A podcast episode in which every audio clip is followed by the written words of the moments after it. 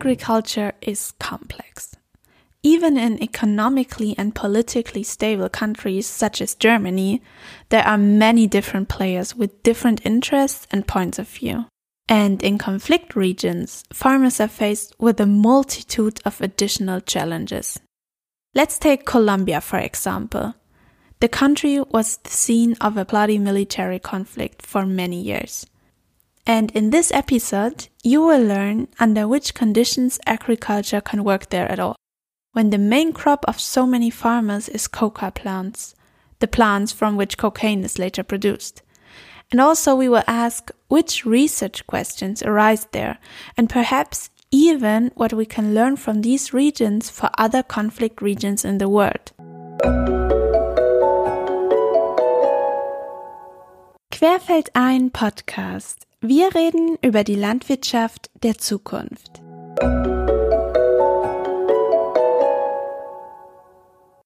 In 2016, the Colombian government and the FARC guerrilla signed a peace agreement. This ended more than 50 years of armed conflict in the country. But to guarantee peace in the long term, profound social and societal changes needed. And this won't just happen overnight. Today, the level of violence in the country has decreased, but in some parts it is still high, which endangers peace. And this violence is financed primarily by the drug trade. This is one of the reasons why, after the peace agreement, alternatives to drug cultivation were supposed to be created providing a legal source of income for farmers in rural parts of the country. But still, until today, Colombia remains the world's largest cocaine producer. How agriculture works in conflict regions such as Colombia, what part it plays in peace, and what challenges, but also opportunities the more difficult conditions in the country offer, those are all questions I am going to ask Professor Stefan Sieber today his research has already taken him to Tanzania, Argentina, and also Colombia.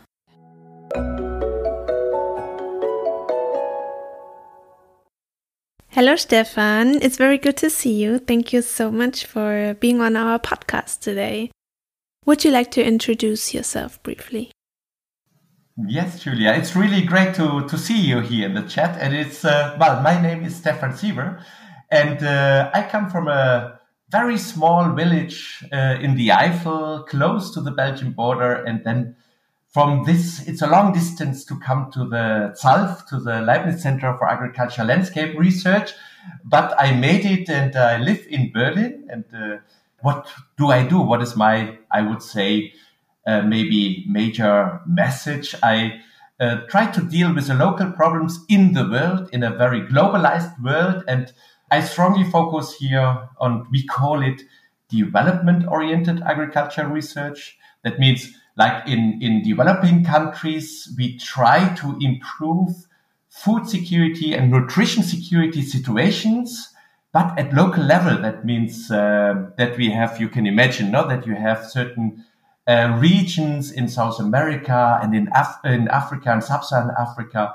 They suffer due to whatever problem and we try to really find solutions for local problems. And that is what we do. This is our main message. But in the with a major topic of food security nutrition security and of course in the wider context of sustainability. So i have my first question to get a bit more into today's topic um, and let's start with the definition.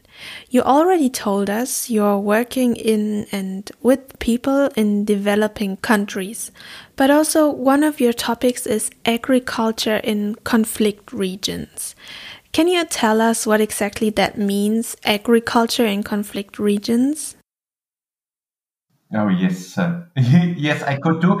It sounds a bit weird, no? It's uh, agriculture and conflict regions, but of course, if there's a conflict or not, but agriculture is always there, no? And we, we operate uh, well in South in in, in uh, also in Asia and Sub-Saharan Africa and uh, South America, but well, I, I, can already say that Colombia is one unique, unique country there where are conflicts and agriculture, and it comes all together. And uh, and but if you imagine, I try to simplify a bit the world conflicts in uh, well the conflicts in the world uh, they are quite often correlated with hunger with also food security what we would like to improve of course. And um, and the causes for this they are manifold. No it's a really complex situation there.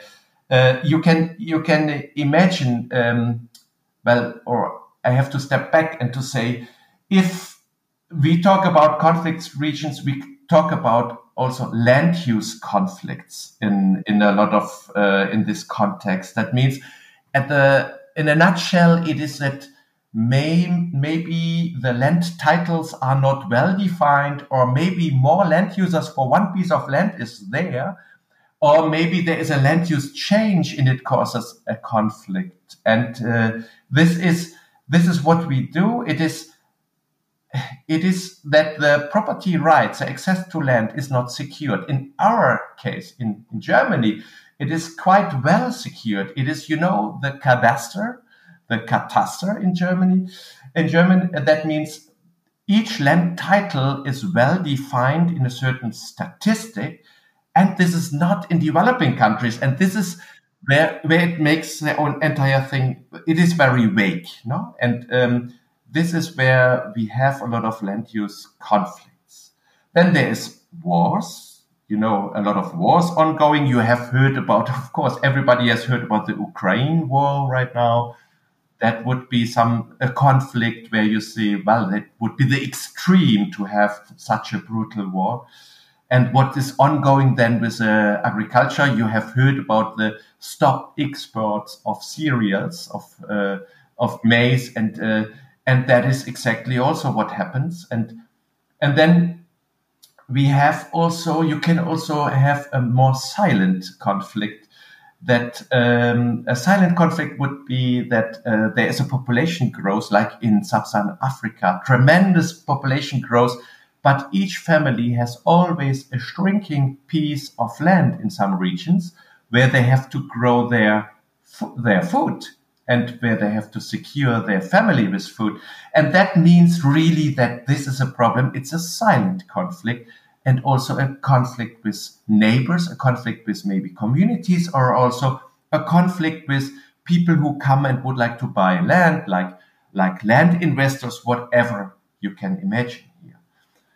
Yes, and then also, well, if, if I think a bit, it's also maybe pandemics Mm-hmm. You know, you know Corona. Corona, everybody knows it, and oh yes, there are lockdowns, and uh, lockdowns can also cause maybe hindered uh, trade, hindered. Uh, fertilizers cannot be transported anymore. The productivity is decreased, and that also maybe causes um, scarcity in terms of uh, food and nutrition. That causes maybe also just a conflict. And uh, economic crisis, you you know? Do you remember the Arabic Spring Revolution? Yes, I do. And that was also like this. That is uh, price shocks, and one reason for this for uh, is a high bread prices that people were starting a revolution, or it started just with a demonstration, of course, but also prices can cause really big movements and social peace can be also uh, threatened here. And this is also something that, that may happen and that can cause a crisis. And this is, and a conflict, no? And this is exactly, um, why we try also, and there is a link already, you know it, there's a link between food security and conflicts, of course, and this is related to land use, land use types. Yes, and uh, well, what is the result of all these conflicts in uh, in in these conflict regions and agriculture is it is always more or less the same that socially, politically, environmentally, and economically, with overlaps always of these four levels, I would say there is unstable situations, no, and and uh, one have to cope with this if you live in those regions. And we know this that it is not not easy and uh, if you would put yourself in a in a perspective of a farm, you know, we, we change the perspective from our perspective to look in developing countries. Just change maybe the perspective and say, okay, I have maybe four children, I have one hectare of land or below. What can I plant? And now the fertilizers are not coming anymore. Oh, and now the other inputs is is there's a lack of inputs because of lockdown, whatever. Uh, maybe a drought is upcoming because of climate change. And then the social organization within this household is really, uh, uh, it's a high pressure on them to, to get enough because, and these are exactly the subsistence farmers, the small scale farmers.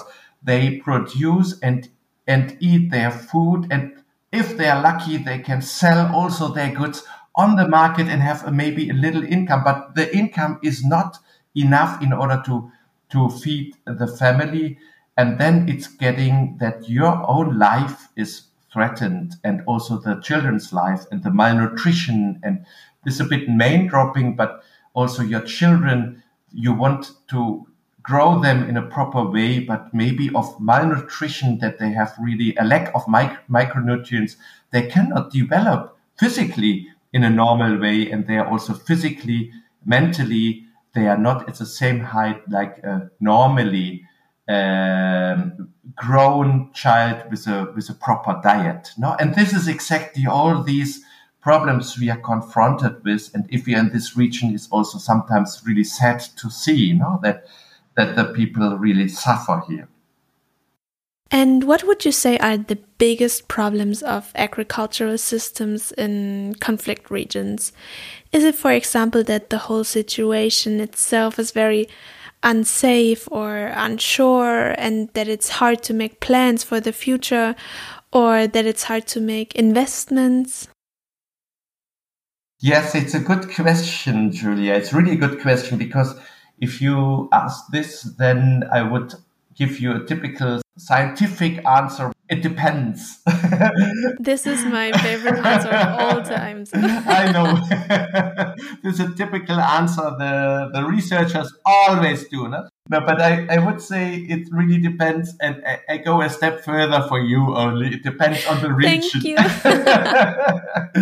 it, it, it depends for us on the region. If we if we look, for example, I, in, in Colombia, it's uh, or also in Argentina, but in Colombia mainly, that's a, the perfect example for this. There's an armed conflict, and then then you have six million people living abroad already, and nearly six million people are displaced in the inner country. No, they had their refugees. No, that's really an impact that's really high. Then I would say yes, yes. there's really their their fear also life in, in a lot of cases. But if I would then think in a, in a region, in an arid region, for example, in Tanzania, in Dodoma, um, in a semi-arid region, I would say, yes, uh, the people, they lack what you said already. They lack financial means. Mm-hmm. They lack also water. You know, the inputs, uh, the essential inputs to, to let grow their own food. And then they have a completely different um, completely different also um, uh, background, no? And and I would say yes, it depends, but what I can I can give you now a list of lacking lacking uh, things for for people depending on the region, but what is mainly for developing countries in a nutshell lacking is proper inputs that is also microcredits it's it's money to to invest it is also inputs then in terms of a proper production. It is knowledge, what is really lacking with capacity building. You have also a development you see. And then you have, uh, then you can say technology transfer is really important that one can really also transfer new technology towards um, these regions, but they have to be adapted, site specific, we call it.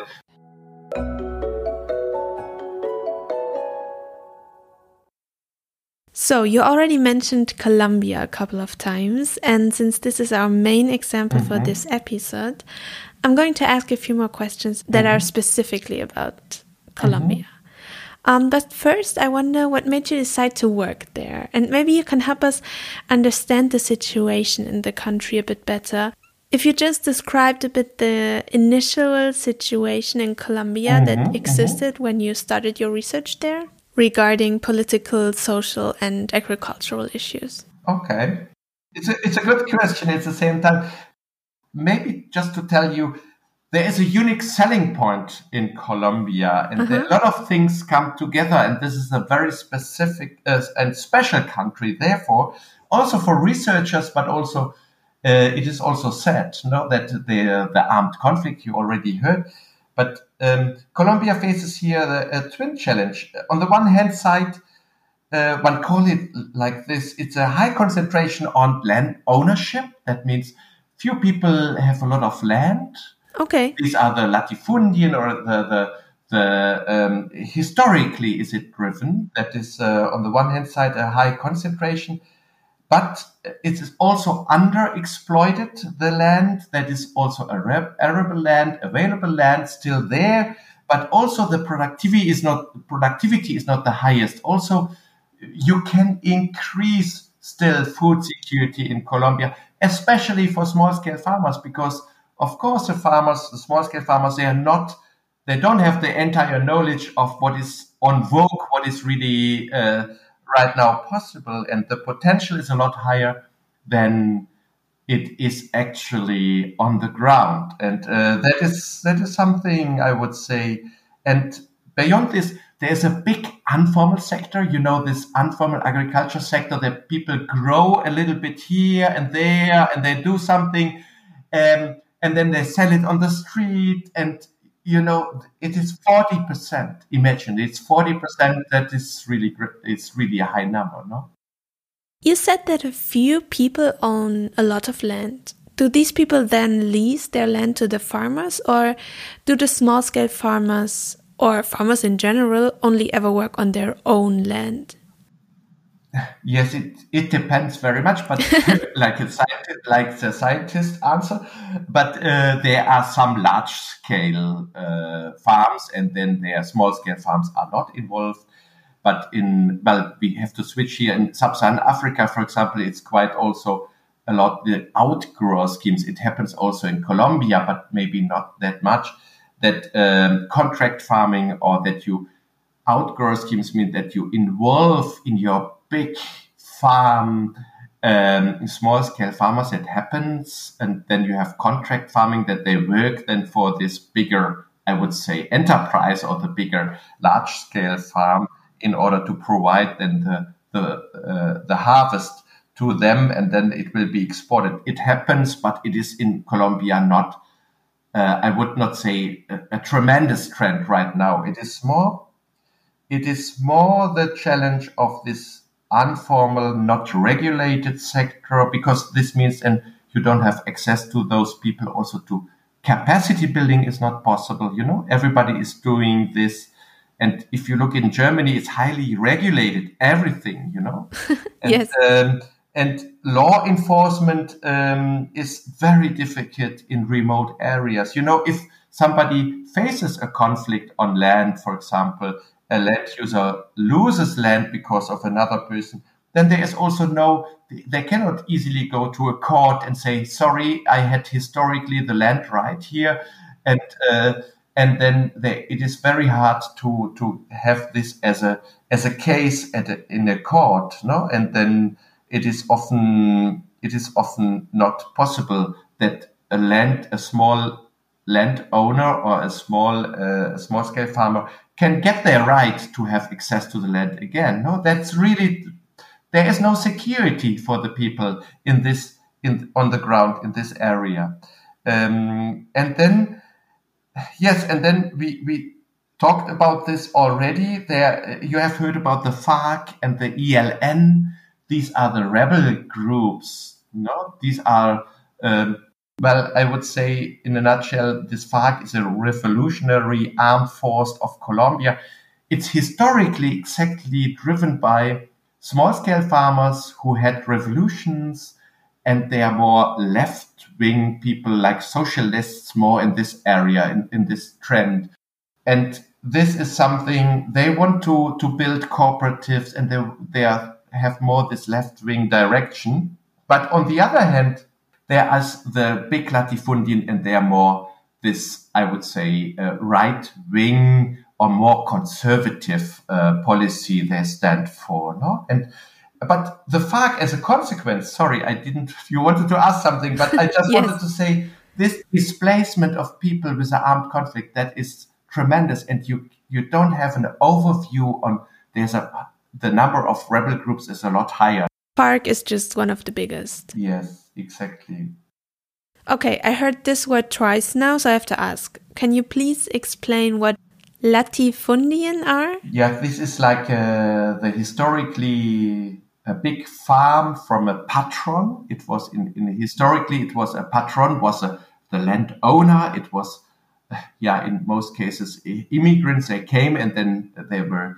Uh, it was their property and they built a big farm, maybe Europeans, and then and then other people uh, worked from then and as land as, as workers. No? And these big farms historically caused also a high uh, yeah two directions and one is the socialism more and the other one is more this conservative um, uh, political party and it is quite interesting because the i don't know whether you have heard about via campesina it's closely related to this that the the small scale farmers group together and uh, and they build agroecological entities or communities and they they want to they want to have su- uh, food sovereignty in a decentralized way. That means that they can grow their own food and enough food and they do not depend on cities or supermarkets whatever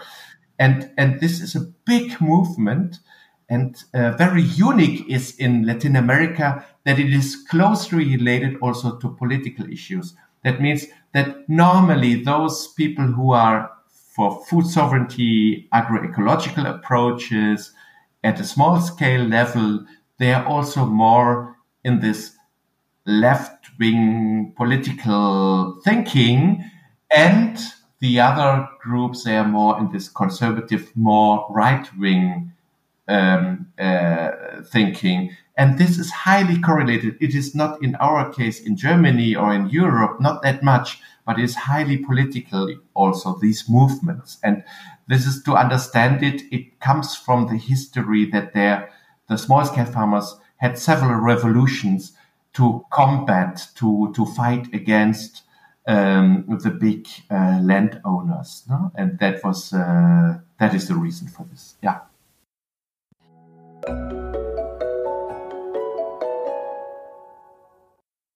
Wer von euch unseren Podcast regelmäßig hört, der weiß bestimmt auch, dass wir, also das Querfeld ein Netzwerk, nicht nur den Querfeld ein Podcast produzieren, den ihr gerade hört. In Kooperation mit dem RBB arbeiten wir auch noch an einem weiteren Podcast. Die erste Staffel mit sechs Folgen unter dem Namen Fruchtfolgen ist bereits veröffentlicht und die zweite Staffel, jetzt allerdings unter dem Namen Feld, Wald und Krise, Landschaften im Wandel ist gerade gestartet. Darin fragen Andreas Jakob und Fred Pilarski vom RBB unsere Forscherinnen und Forscher nach der Zukunft von Kultur, Natur und Stadtlandschaften in den nächsten Jahrzehnten. Sie wollen von ihnen zum Beispiel wissen, welche Ideen die Wissenschaftlerinnen und Wissenschaftler entwickeln, um mehr Wasser in der Landschaft zu halten, wie Brandenburger Äcker der Dürre trotzen können, wie sich auf vernässten Mooren Landwirtschaft betreiben lässt, wie sich Solar- und Agrarflächen miteinander vertragen. Oder was Feldroboter auf den Äckern leisten. Und wie ein nachhaltiger Waldumbau gelingen kann. Alle neuen sowie die alten Episoden findet ihr überall dort, wo es Podcasts gibt.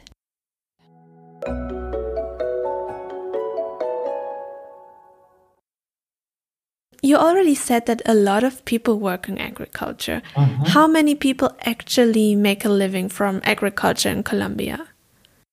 Yes, well, it's roughly I can say just to compare it maybe for the also for the people here to compare it with Germany. It's like 45% of the total surface is uh, agricultural land, according to the World Bank. And, and in Germany, it's nearly 50. Just to say, it's more or less, I would say, approximately the same.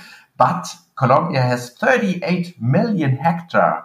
That is really a lot agricultural land. And compared to Germany, 17 million hectare there is a big difference. It's more than the double, a lot more than the double that you see. Productivity is lower, but you could increase and the potential is enormous. It's really enormous. And um, in Colombia, around 17, 18% live from agriculture directly. That is a lot. It's a lot, yes. yes. It's really a lot. If you look in in uh, in Germany, it's about only uh, I think it's uh, it's in directly employed. I think it's 1.4 percent, and in terms of gross value added, that you look at the monetary importance uh, GDP, it's it's below one percent in Germany. It's really little in terms of importance, only at an economic level. Other other uh, in, at other levels like nature and landscape, it's a lot more important.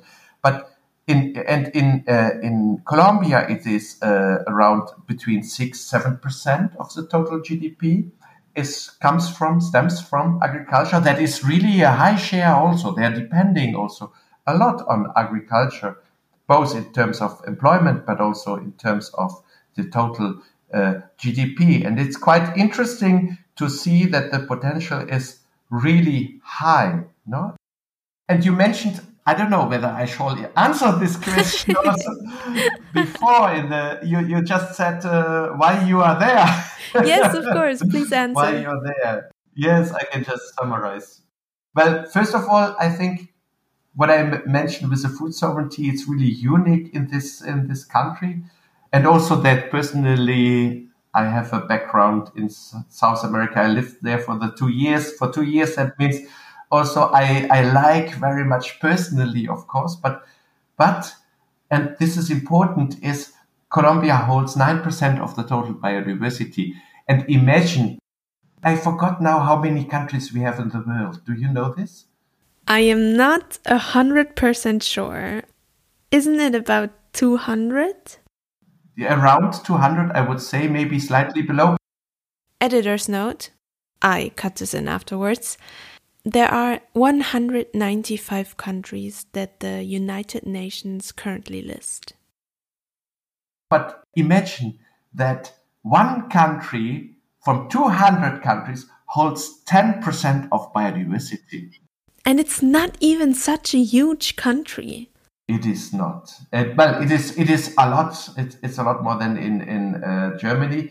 Yeah, of course when I said huge, I was thinking of countries like Argentina or China that are really, really big.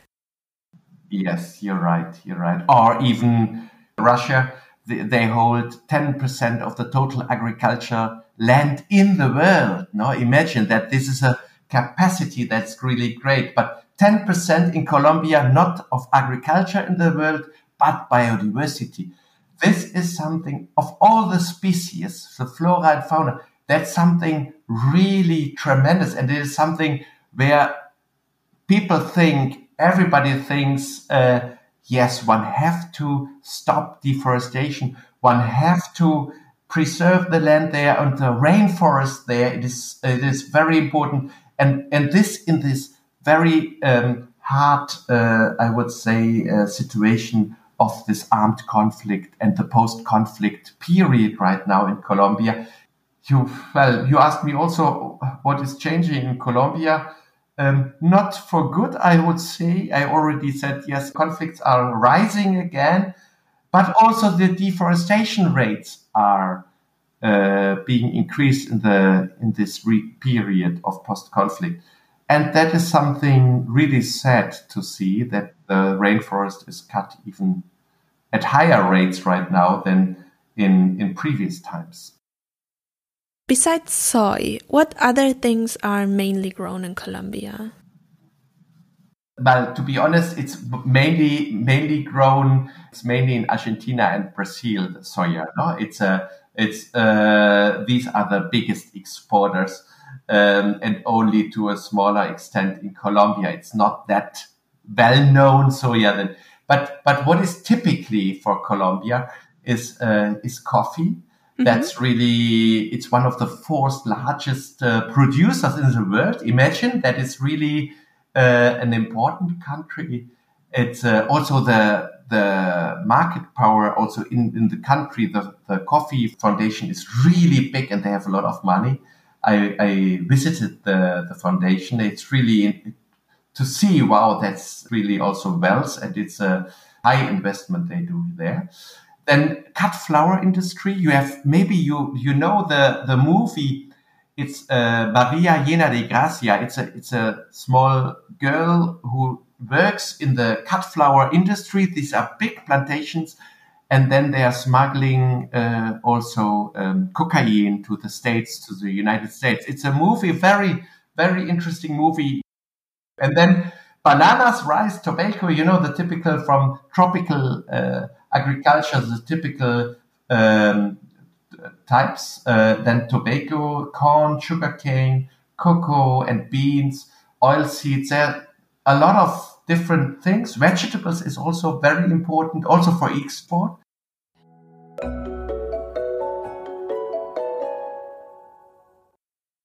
Let's dive into this topic of peacekeeping a bit. What role does agriculture play in securing the peace in the country? Yes, I can at least, I would say I can try to do it. It's interesting because we already talked about the challenges of this informal sector and the land titles, access to land. Yes, and since we said that so many people in Colombia depend on agriculture, yes. I guess it has to have something to do with keeping the peace, right? Yes, exactly. And it, there's a strong link between natural resources. You know, you can imagine this. If you draw a picture in your in your mind now and you say, there's a proper region with a lot of trees, with a lot of rain and uh, healthy soils. And you know, the ideal, wonderful, defragmented landscapes. You know, we work at the landscape level um, a lot in this, uh, and we want to have the sustainability in the land use systems. And if you draw this picture and you say everything is perfect, then you see, like in a fairy tale, you see a wonderful landscape. No, that's really beautiful, and the people are happy. They have enough food, and uh, and they and then I say one step further, then it is a social peaceful region, and and this is exactly also a theory in science. And you will wonder now, there's a strong link between natural resources and social peace if you draw now the other extreme and you say, ah, and now I, I close my eyes and I would say, um, yes, it's a very arid region.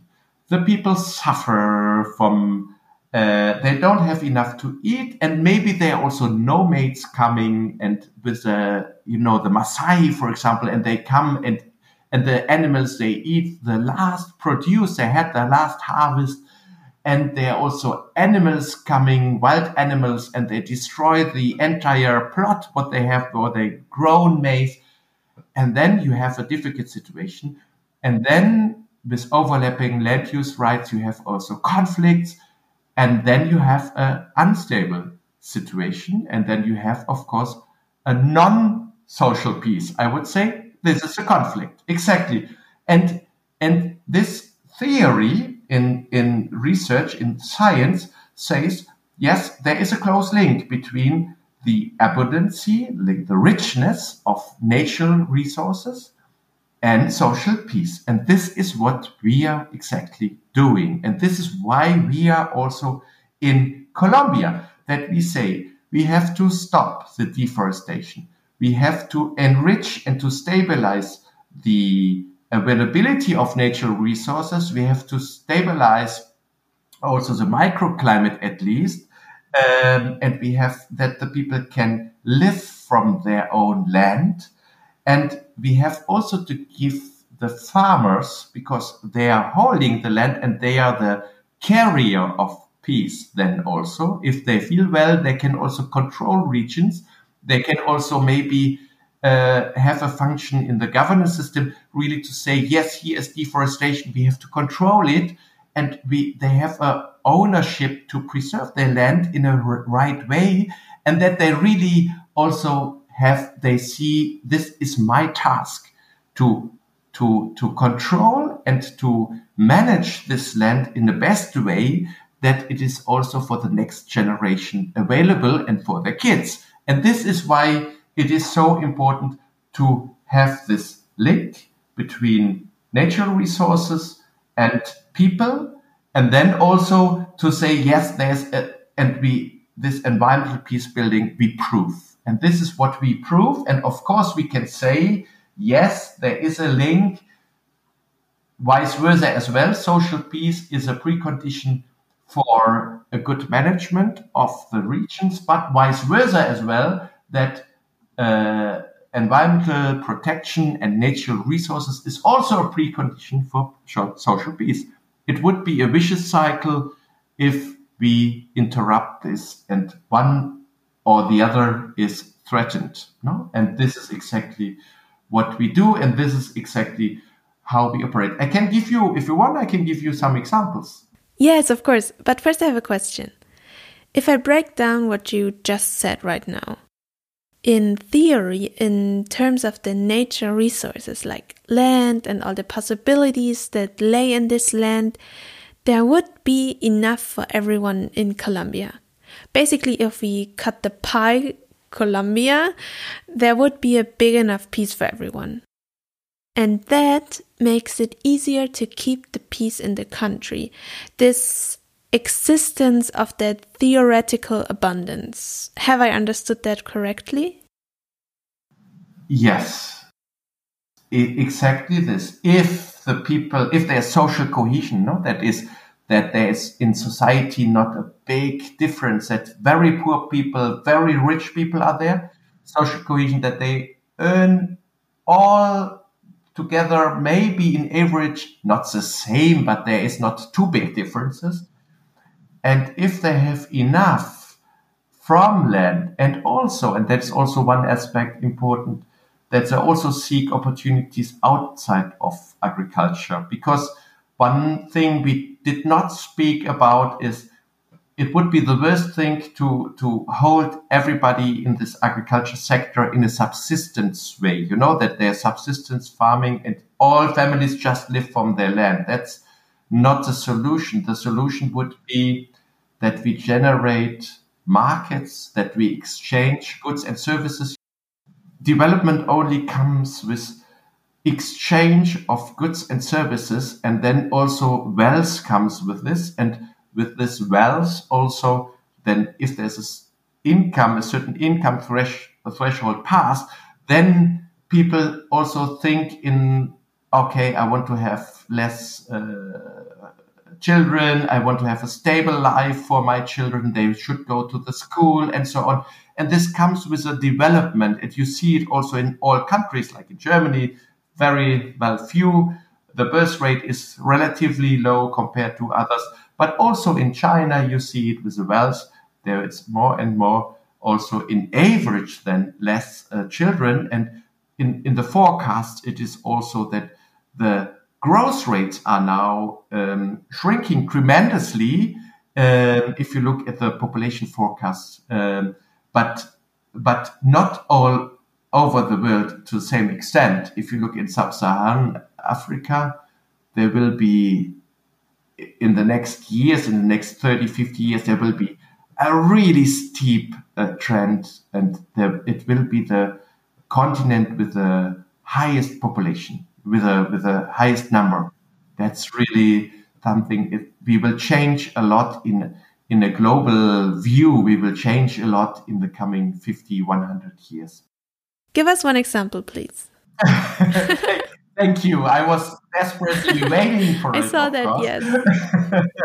no, it's it's what I can just say. I just give you an example that one cannot say stop uh, deforestation uh, immediately and not having uh, opportunities for the people on the ground. And there, for example, several silvopastoral systems that is, it's called, it's like if you cut trees, uh, then it would be better to cut only few trees, but to leave a lot of uh, trees scattered around and to build the grassland then and to hold your cattle and but this in a sustainable way and it is it is more also because the the world is threatened the nature is threatened but then the question is how we can at least now have a less damaged system if this happens now. And this we are seeking and testing and we are looking at hindering fostering factors to establish these kinds of things. You know that you say for before it was a forest but now please do not cut entirely the, the, the trees. Please do it in a way, in a very sustainable way that the forest can also the trees uh, have a, a room, I would say, a place, but also the grassland can be established and the the cows can be established. You see, one have to think holistically, and if you think even more holistically, you would also say we need capacity building to say sustainable consumption, eat less cattle, eat less meat, uh, and also to say how we can maybe have even a completely different um, land use system that people drop out of agriculture and find maybe in the rural industry or in SMEs an additional income and they can even live better from this than in agriculture. That's a bit the, the transition is important. And this we call also transformative research, how we can make, um, how we can make the current system of agriculture more sustainable, including the society and the mindset in the society, the thinking of uh, people that they understand it and they do it uh, themselves. No, yeah.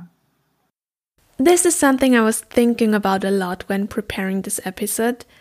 Um, people in Colombia are more or less used to this conflict situation. Maybe for that purpose now, let's exclude the wealthiest members of society. But for example, the small scale farmers, they know they have to grow their crops for either selling them or to have an income to support the family or just also for eating them themselves, maybe. But I wonder if people in Colombia have the time or even if they want to think about things like nature conservation, climate change, and other things when they're already in such a difficult situation, or is securing the food supply and the livelihood of the family farms just difficult enough? Mm, yes. Yes, it's. Do you know what I mean? Yeah. There are so many problems. Can they afford to think about these things when there are maybe more urgent issues from their point of view? Yeah, yeah, yeah. It's such a good question, Julia. It's really a good question because you're completely right. If you look, and we have also similar studies in, in Africa a lot, if you look in a small scale farming system, a household, and they have to survive normally the people they live very much in the presence and they don't have a clear pathway what could be a development for them in terms of the future. And this is what is lacking and this comes normally with capacity building. So they are living more from day to day. I have food today i hopefully have food tomorrow. Yes or i have to plant this or i have to go to the city to work a bit to come back and to have some uh, some money to buy it on the market, whatever it is, they have they have uh, survival strategies in order to just live there where they are. But they it's very hard without any education to think, okay, now if I send my children to the university and then they have another job, that's that's not in their mindset, and this is why it is very important to have this transdisciplinary approach. I think there's one topic that we can just not not talk about if we are talking about Colombia, and that would be illegal coca cultivation. Can you please tell us something about the role that plays in the whole system of the country? Mm, yes, yes, of course. It is illegal and they're hidden. It is illicit crop, they call it. It's like a not legal crop, no? And it is uh, really one of the biggest problems in, in Colombia in, in terms of agriculture, I would say now. It's a, um, yes, they pollute and harm and destroy other markets on the one hand side. They also pollute and destroy in terms of chemicals, uh, what they leach. Then there's a leaching into the rivers, whatever it is. But remember that it's also, let me remind you, 60 to 100,000 families live from this as an income source. And Which is quite a lot. It's really a lot. It's really it's really something one have to consider that it is a sector, it's a market. And tell now a farmer who's just producing coca leaves, uh, please stop. And then he says, but you know, I'm not doing anything wrong. It's just a plant, you know, it's a, and, uh, and, and it's my income and I have to feed my family and so on. It is not the, the family's fault. And of course, they are not well educated but if you look at this value chain, it's one of the yeah the value chain that is really tremendous. No, that a coca farmer um, he would maybe get um, I think it's it's very little. It's one thousand two hundred. I, I saw it in one source. One thousand two hundred dollar per year. It's not a lot they have as an income. But if you look at the value chain, then you will be really astonished and impressed if you look then on the paste, you know, the coca paste, and they're produced from the leaves and the coca paste. This is just like butter, something like this. And, and this is already 1,400 per kilo uh, dollar. And if you look at this then into towards cocaine in a further processed form is $3,000 per kilo, but it's still little. It is still little in Colombia, what stays in Colombia. But if you look that with the narco traffic, you know, you know all these movies from the um, from the mafia, etc. In, in Colombia. But then, if then if you look in in Germany, it's one gram is seventy euros, and then you look, it would be several thousand uh, euro uh, per kilo, and uh, and no, sorry, it's like seventy thousand, I think, per kilo if you if you uh, make the calculation, the accounting but in any case, uh, maybe I'm wrong. I'm not a drug consumer. No, but of course, in any case, the margin is huge, and the farmers only get very, very little from that. Yes, and it's not the farmer's fault, I would say, because of this, uh, but it is uh, traffickers, the narco traffickers' fault. Yes, I think the problem is that there is demand. Yes, and they are also partly threatened. It's not easy to say, okay, I stop now. And, and for the farmers, it is also not easy to say, um, I switch easily. You have at least to find an option that gives, again, a good income. And uh, there are several studies about this, but for example, only to, to plant coffee and to sell coffee is a lot less, you know, in terms of money and you, you need at least to have a certified solution that means export to Europe and then have a higher price like the fair trade option. And and but but you know these kind of things is very hard to decide, no? And it is uh, it's not easy if you know if it's a really also these uh, processing of coca is in in the laboratories what is really hidden under the under the soil, and you cannot find them easily. And um, in the in the rainforest, no, and um, this is it's it's like uh, hiding and uh, and hunting. I would say the government hunts and the uh, and the processors, uh, the, the narco traffickers, uh, or, or the entire sector is hiding. And but it's Colombia is huge, and of course there are measures to have satellite images and to to uh, to observe. But it is not easy. Neither it's easy to go into this region, no, because normally it's uh, it's armed. There's is armed conflict, and there are military and rebel groups there, and you can only do this with a high effort of uh, military, and you see that this is also very harmful in most cases. So, a lot of farmers are dependent on it. They cannot just say, I want to grow something else and do that so easily. Yes. But does the government do anything to help farmers transition to growing a legal crop? There are programs to, to help and to, to uh, switch to other crops. Uh, but again, here it is not easy to reach the, the farmers.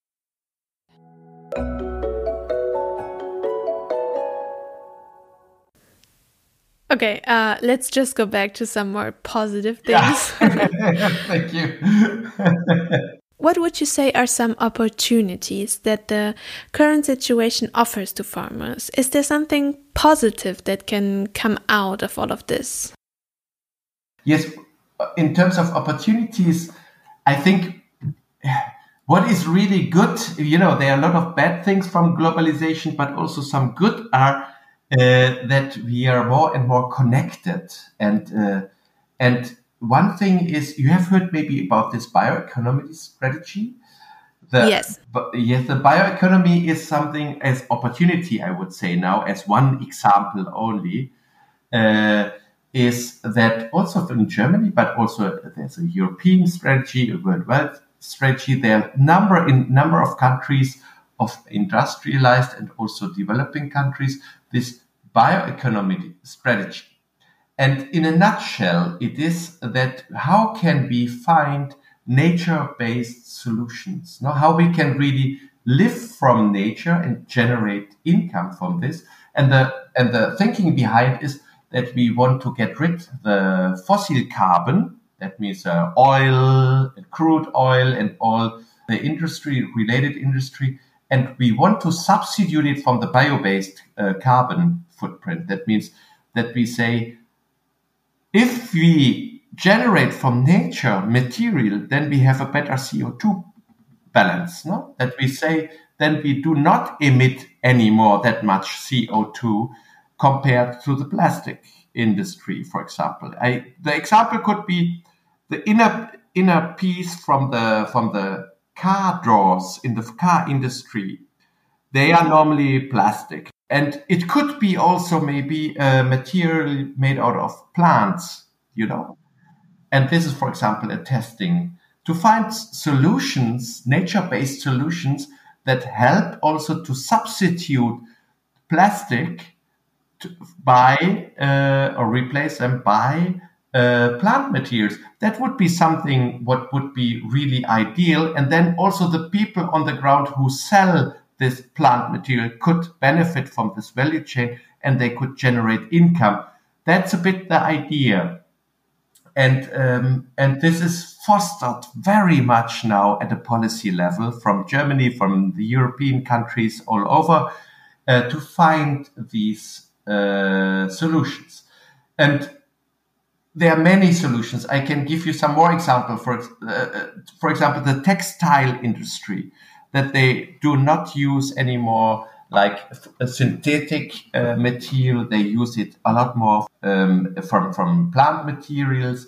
Um, then it could be also that medical products or the medicine uh, could stem also even more from from herbs, spices, and from special medical plants uh, that will be also enlarged in the future. And it could be also um, very different thinking in um, aquaponic systems and also uh, systems with a marine uh, bio-based uh, industry. And all these solutions um, are then based out of grown plants or extracted chemicals, but from trees, from from plants, and pro- further processed um, um, chemical liquids that are needed in industry, whatever it is.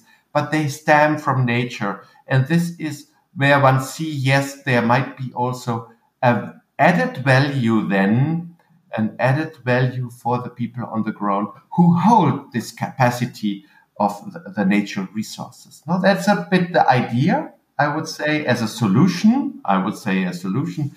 And other solutions are, of course, uh, because you can you can also imagine as one farmer, if you hear these kind of strategies, they're not easily connected now to these kind of strategies. No, but but but also what I mentioned is uh, to just to look at the farming systems and to improve what they have and also the produce what they have, the harvest what the the farmers have, maybe to even get higher prices from these products um, than in local markets that one say, oh, it is like cocoa or cocoa production or it's coffee production that one say, how can we connect to maybe the European market to have fair trade options and to have a certified solution? That means certified is, you know, these kind of traceability that we have fair products and we can,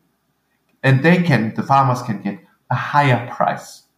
And uh, that's that's um, the idea of generating additional income and closing the living income gap. We call it this way. No, there's a living income gap that you have enough to live, and to close this gap and to find solutions for this. And what do you think we can learn from the research that you are doing in Colombia for other conflict regions in the world? Mm, yes. Uh, well, first, first, I would say it is not generally easy.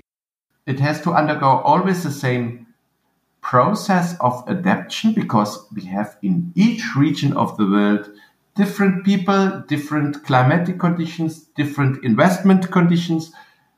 The, I think the process has to to uh, be relatively similar, but now, uh, and the technology has to be adapted. But the process, what we are testing always, this can be generalizable. You know that we we seek for processes, we seek for processes that we say if you go undergo always this process newly, but then for another region, then you can be relatively sure that you come to a solution.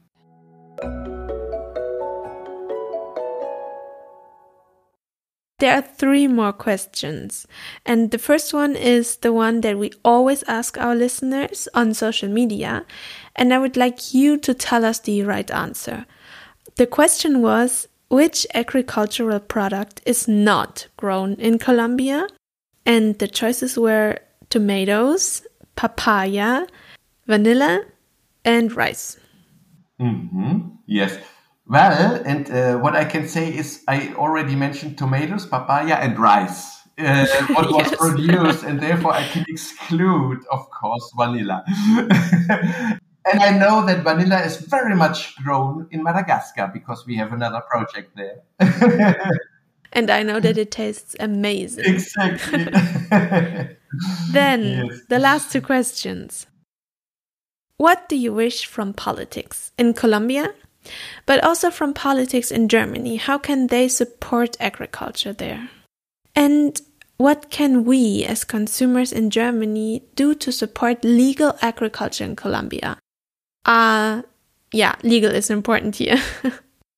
I think what what I would tell the politicians it is a lot less efforts to stabilize the regions in the world per se, uh, because it comes always back to us in our comfortable situation to have this wealthy situation in Europe.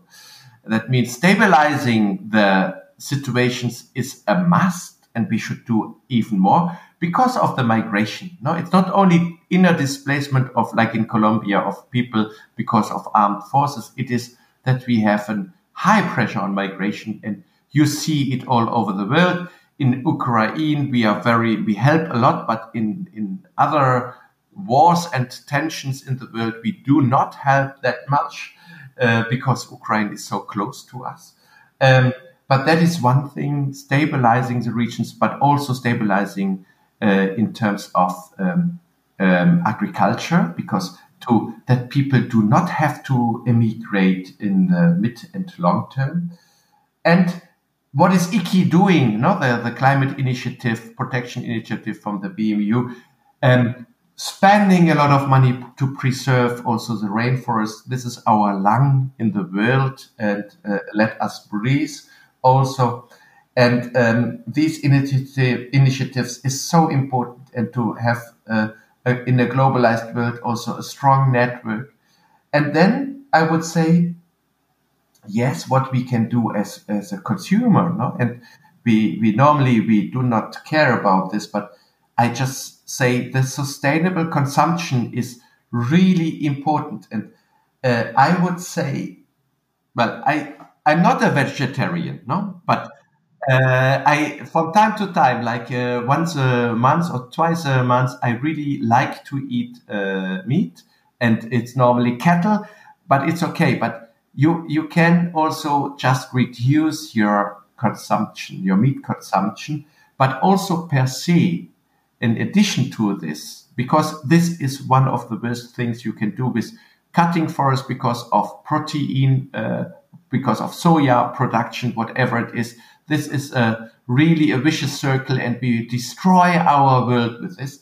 Um, and secondly, it is buy certified products, buy fair trade products, buy because the people can generate a higher price in the countries, like a coffee planter can can generate a higher price than on a local market if it is exported and if, for example, not no chemicals or maybe uh, in, in, a sustainable manner it has been produced, that is a lot better. And then you know also that it is socially just, fair. It's a fair product. And this is sustainable consumption where you harm a lot less than buying just at supermarkets uh, some meat and some other stuff and without caring about the entire value chain and without caring about a transparent value chain up to the farmer in the other country. The same is with chocolate, you know, uh, that we have a good cocoa production and that we pay the cocoa farmer a good price, that they have also a good living income. I think those are the perfect closing words. well, I, I, I had now uh, a little bit the feeling that I'm a priest uh, telling people what to do, and sometimes I'm on my own, not always the, the ideal consumer all the time. No, we all deviate from this ideal situation. No, but I don't think this is what it is about. I think it's about making improvements and everyone doing what they can. Yes, yes. but no, but thanks a lot, uh, Julia. No, it was a. Re- I, I see we had hardly uh, talked now for two hours. Isn't it possible? I wow. know, and it felt like only ten minutes. thank you very much huh, for your time as well. Yes, mm. thank you too. And it was really a good experience, and it was really also very nice to talk to you. Thank you very much. I can only return the compliment.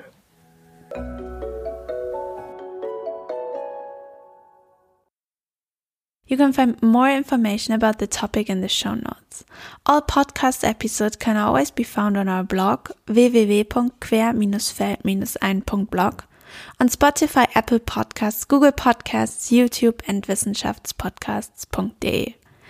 You'll also find other exciting articles about the agriculture of the future on our blog, so feel free to check it out.